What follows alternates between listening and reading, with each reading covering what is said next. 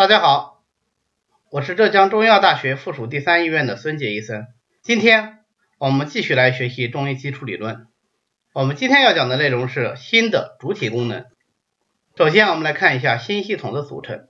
一般来说，我们讲五脏系统，每一脏它包括三大方面。第一个呢，就是这一脏的阴阳五行四时的特点。第二个呢，是这一脏的主体功能。第三大部分呢，是这一脏与人体其他脏腑和形体官窍之间的关系。那么具体到心来说，首先我们来看一下心的阴阳属性、五行配属和它的四时配属。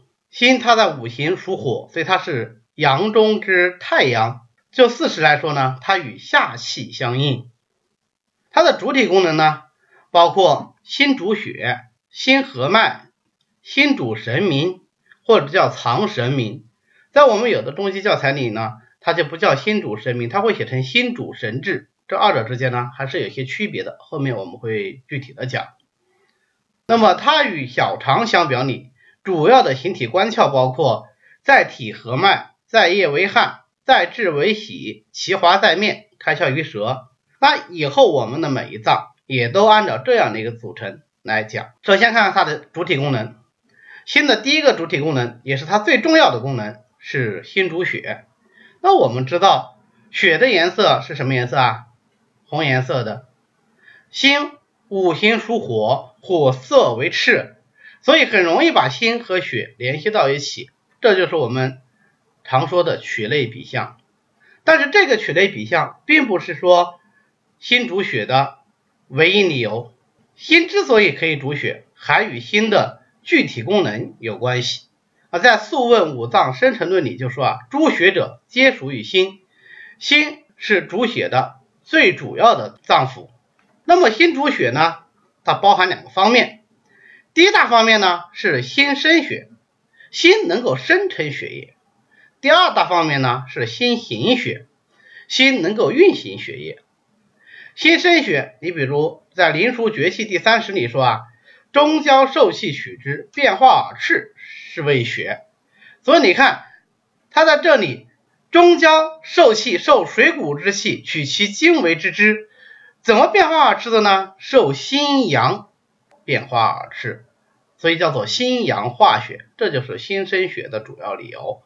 那么心行血呢，在《灵枢经脉第十里啊，他说。手少阴气绝，则脉不通；脉不通，则血不流；血不流，则死。这个不就是从病理的角度在讲心行血吗？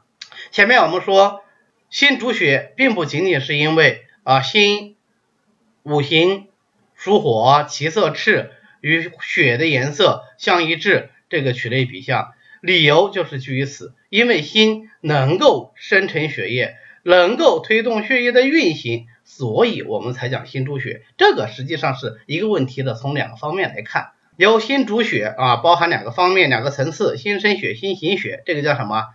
这个叫做演绎。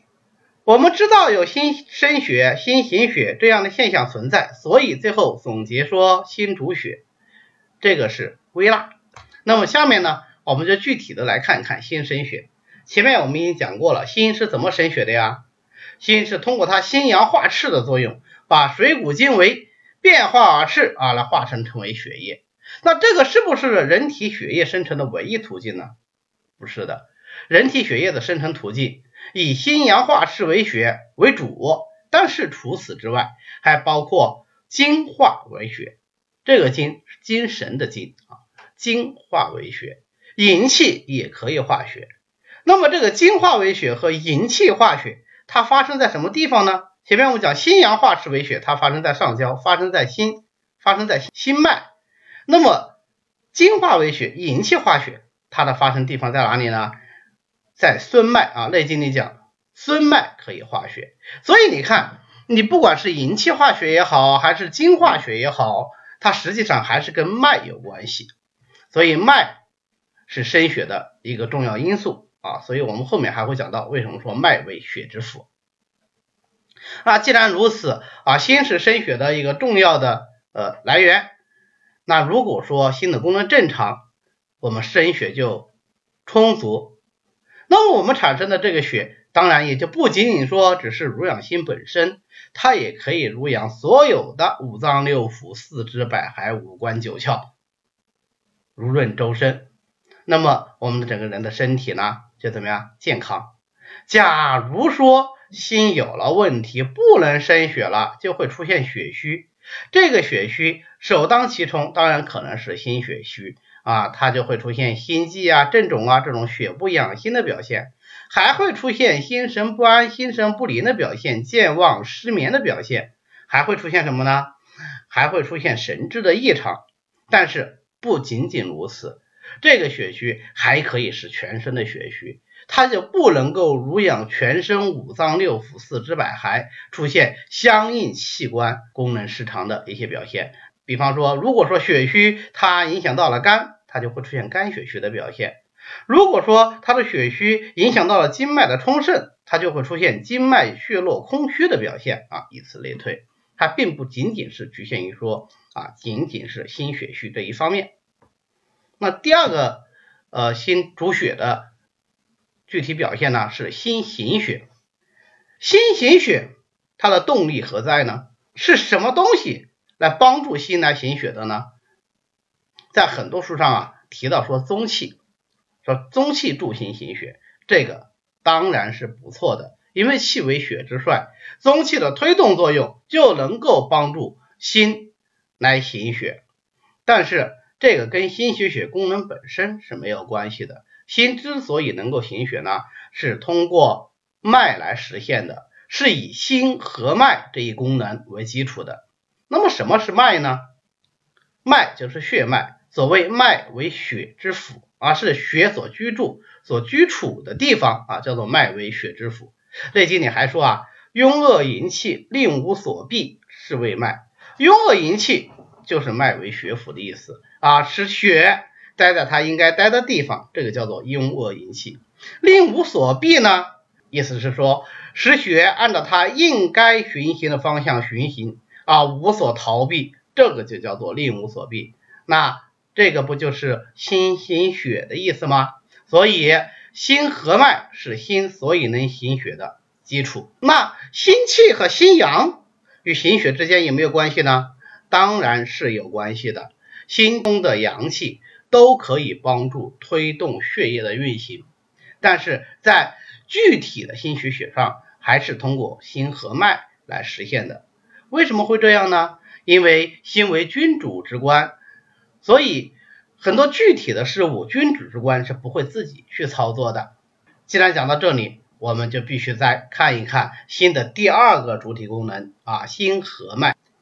前面我们也讲过了，心和脉是心行血的基础，这是因为脉本身就具有调血的功能。在我们现在很多教材上，它不是写心和脉，而是直接讲心主血脉，也就是说，它把和脉替换成了主脉，这个呢有不合适的地方。为什么呢？因为脉不仅仅是五体之一，更重要的是，我们前面讲过，脉还是积恒之府之一。脑髓骨脉胆绿子包，这是奇恒之腑，对吧？所以脉不仅仅是五体，它还是一个奇恒之腑。那么它就有奇恒之腑的特点，具有湿泻有度的特点，能藏能泄的特点。它藏什么呢？它藏的当然就是血，脉为血府吗？那么这个所谓的湿泻体现在什么地方呢？并不是出血，而是什么呀？行血，使血液不拘泥在某一个固定的地方啊，是能够。循行十二经脉，周流全身，营养四肢百骸，这个是脉的功能。那么这个心和脉就是心的其他许多功能的一个重要基础。比如说我们前面讲过的心行血，还有我们后面将要讲的心藏神。内经里说心藏脉，脉摄神，所以心和脉这个功能是心所以能够主神明的一个重要基础。我们想一想。人生之神明是从何而来呀？叫血流于五脏啊，生神，就是血液啊流过了五脏六腑，那么它就产生了神明。如果没有十二经脉、七经八脉、十五络脉等等这样一个经脉系统的循行，那么血又怎么能够循行到五脏六腑、四肢百骸，又怎么能够产生神明呢？所以心和脉是心藏神的呃重要基础，这就是心藏脉，脉摄神的含义。那当然，它也是心华在面的一个重要基础。那后面我们讲奇华在面的时候，还会再说。心的第三个主体功能是心主神明啊，也就是前面我们所谓的心藏神。那讲到这里的时候呢，我们就必须得复习一下什么是神。在中医里面，神的含义至少有三个层次。第一个层次叫做阴阳不测谓之神啊，这句话是《素问·天元气大论》里说的，什么意思呢？意思啊，就是说阴阳交感化生天地宇宙万物。那么万物皆由阴阳所化生，你不知道这种阴阳交感它到底会化生出来什么样的东西，因为天地万物都是由阴阳交感所化生的，所以叫做阴阳不测。那么这种阴阳交感化生万物的过程就叫做神，这个神它是天地宇宙万物的神。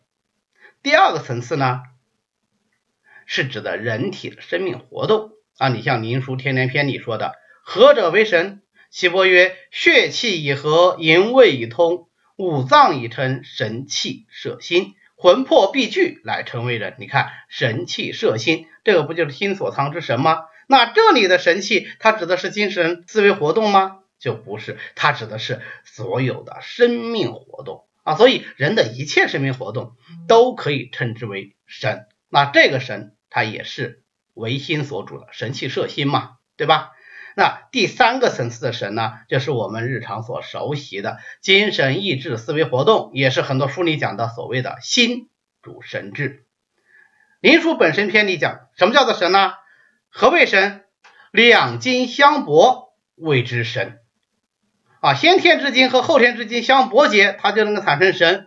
这个神指的就是精神思维活动。为什么我说它是主精神意志思维活动呢？因为它接下来就说什么随身往来者谓之魂，并经出入者谓之魄。所以这个神呢，它是跟神魂魄意志这些概念相对等的，所以它指的是精神意志思维活动。那么明白了这一点，我们再来想一想，心所藏之神包括哪几个层次的神呢？它就包括第二个层次，人体的一切生命活动这个神。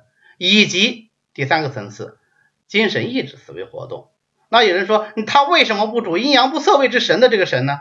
阴阳不测谓之神的这个神，他是天地宇宙万物之神。我们只能具体到我们某一个人体，对吧？那所以很显然啊，这个阴阳不测之神啊，就不是心所藏之神。那么这一点对于我们临床运用是非常有价值的。你看，既然心主一生所有的生命活动，那是不是我们就很容易理解说，为什么我们说啊心为君主之官啊，像皇帝一样，并且是五脏六腑之大主啊，五脏六腑的功能都由他所主，因为他主所有的生命活动啊。我们人体的任何一个现象也好，病理也好，生理也好，是不是都还是属于生命活动的一种啊？反过来说，我们人体如果说生命活动出现了任何异常，是不是都有可能跟心有关系呢？那还就不能这么说，因为什么都主，就相当于什么都不主。具体的这些生命活动还是由具体的脏腑来完成的。我们要注意的是，任何一种生命活动的异常都可能会最终影响到心，这个才是临床上更需要警惕的地方。